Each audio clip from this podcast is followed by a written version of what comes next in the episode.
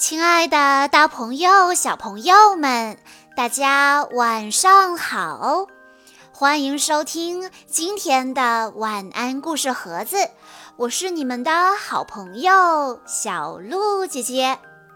今天是来自江西省赣州市的王亚楠小朋友的生日，我要送给他的故事来自《叶罗丽》。精灵梦系列故事的名字叫做《圣水珠露》。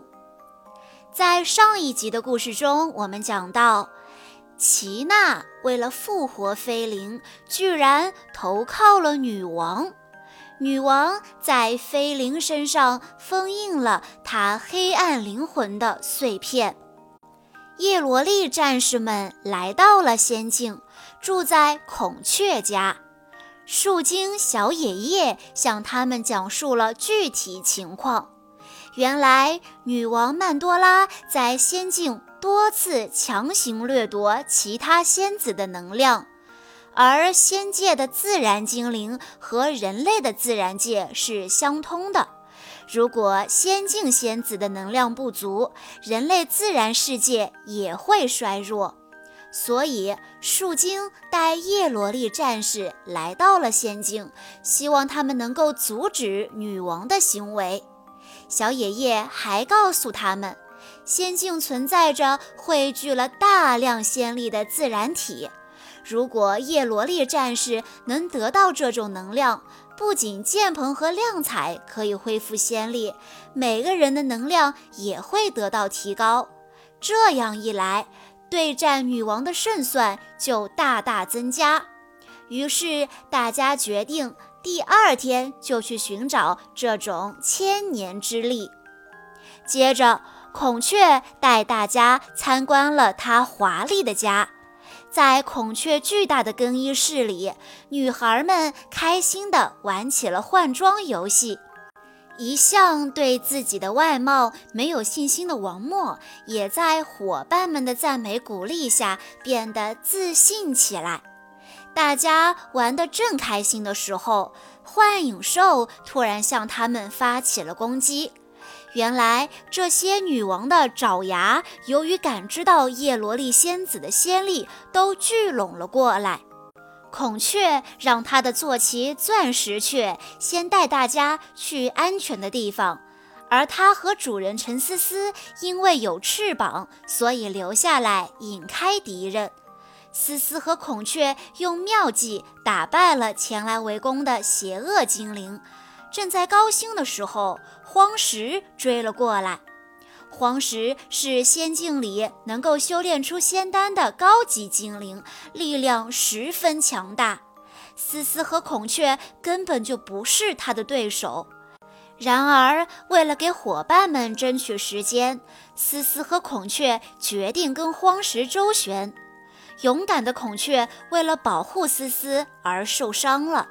钻石雀想要救主人孔雀，被荒石操纵的巨大石块砸中。思思则瞅准机会使用魔法，把荒石冻在原地，又带孔雀和钻石雀去和伙伴们会合。原来王默他们之前被钻石雀带到了净水湖。小野叶告诉大家，净水湖是水王子隐居的地方，是力量的源泉。如果拥有千年之力的水王子肯帮助他们，那么剑鹏和亮彩一定能够恢复仙力。但是水王子生性冷漠，一向不与外界来往，恐怕很难得到他的帮助。王默为了救助伙伴，阻止女王的恶行，毅然走进净水湖，真诚地恳求水王子的帮助。水王子最终被打动了，把他的仙丹圣水珠露封印在王默的身上，送给了叶罗丽战士。在叶罗丽娃娃店。王默忍受着巨大的痛苦，让心灵仙子施法从他身体里取出了水王子的仙丹。就在心灵仙子要用圣水珠露帮亮彩和剑鹏恢复体力的时候，齐娜和菲灵出现了。他们用塔罗牌具象化黑暗力量，吞下了仙丹所释放的能量。叶罗丽战士们觉得愧对齐娜和菲林，不愿对曾经的伙伴动手，只能无奈地看着他们离开。封印了善良之心的齐娜就像换了个人，变得阴暗狠毒。在学校里，她和风银沙狠狠报复了欺辱他们的同学，还把教室弄得一团糟。黑香菱发现，那两位欺辱他们的同学心中的黑暗能量非常的重，便向风银沙提议，可以把他们变成黑暗的怪兽，吸收他们的黑暗之力。风银沙和齐娜马上照做，开始用魔法吸收两位同学身上的黑暗力量。这时，舒言和剑鹏赶到了，原来是心灵仙子感知到契约书里散发出的黑暗力量，并通知了舒言和剑鹏，希望他们能够阻止风银沙和齐娜坠入黑暗的深渊。在战斗中，齐娜拿出了死神牌来对付舒颜。危急时刻，舒颜使用了时间魔法，令时间静止，并趁机把齐娜手中的死神牌对准了菲林。时间魔法一解除，菲林就被死神封进了塔罗牌。同时，剑鹏也利用这个机会打败了风银沙。此时，女王曼多拉的镜像出现了，并通过镜子通道把齐娜带到了仙境。曼多拉以解救菲林为条件，让齐娜交出水王子的仙丹。齐娜无奈之下，只好暂时答应了女王。由于女王不能进入人类世界，所以只能放齐娜回去取仙丹。齐娜回到人类世界，找出了水王子的仙丹。他没有立刻交出仙丹，而是通过镜子跟女王进行了谈判。女王无法进入人类世界，只好先从塔罗牌中放出了菲灵，并吩咐她一定要拿到仙丹。菲灵回到人类世界，与齐娜重逢。就在他把仙丹交给女王的前一刻。齐娜制止了他。齐娜告诉菲灵，这颗仙丹是伙伴们唯一的希望。如果女王得到它，一定会做出伤害世界、伤害伙伴的事情。但是不交出仙丹的话，女王就会收回放在菲林身上的灵魂碎片，这样她将又一次失去菲林。所以。唯一既能守护菲林，又不伤害世界和伙伴的办法，就是他自己吸收仙丹的能量，变得强大起来。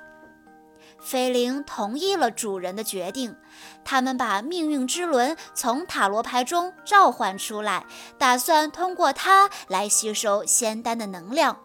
但是由于水王子的千年之力太过强大，齐娜在吸收的过程中能量失控了，巨大的能量四处扩散，引起了大暴雨，而齐娜几乎被能量吞没，承受着撕裂般的痛苦。这时，伙伴们赶来了，他们拉住了齐娜的手，帮她分担了过剩的能量带来的痛苦。伙伴们的友爱换回了齐娜的善良之心，原来的齐娜终于回来了。简鹏和亮彩也因为吸收了足够的能量而恢复了仙力。就在叶罗丽战士被能量缠住，无法自由行动的时候，女王的幻影通过镜子通道出现了。她痛恨齐娜和菲林的背叛，派风银沙抓住了菲林。菲灵表示誓死忠于齐娜。女王愤怒地收回了菲灵身上的灵魂碎片，菲灵再次在大家面前失去了生命。接着，女王又让风银沙夺回了剩余的仙丹。他不满水王子帮助人类，于是散开了水王子的仙丹。圣水珠露的能量爆发，制造了更大的暴雨。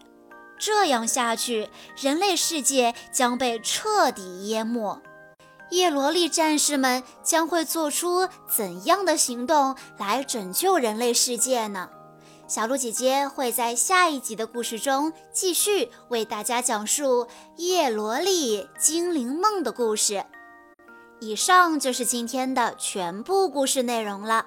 在故事的最后，王亚楠小朋友的爸爸妈妈想对他说：“王亚楠，今天是你六周岁的生日，爸爸妈妈首先要祝你生日快乐，希望你在今后的每一天都能够健健康康、开开心心。”你是个聪明懂事的孩子，经常会帮助爸爸妈妈做一些力所能及的家务活，在幼儿园也很听老师的话。